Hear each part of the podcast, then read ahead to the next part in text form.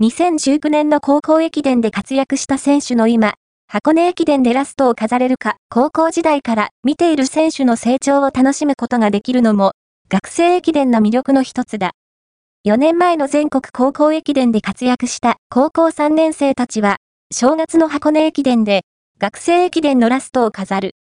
高校駅伝で活躍した選手は大学でも輝き続けたのか。逆に、無名のような存在から成り上がった選手はいるのだろうか。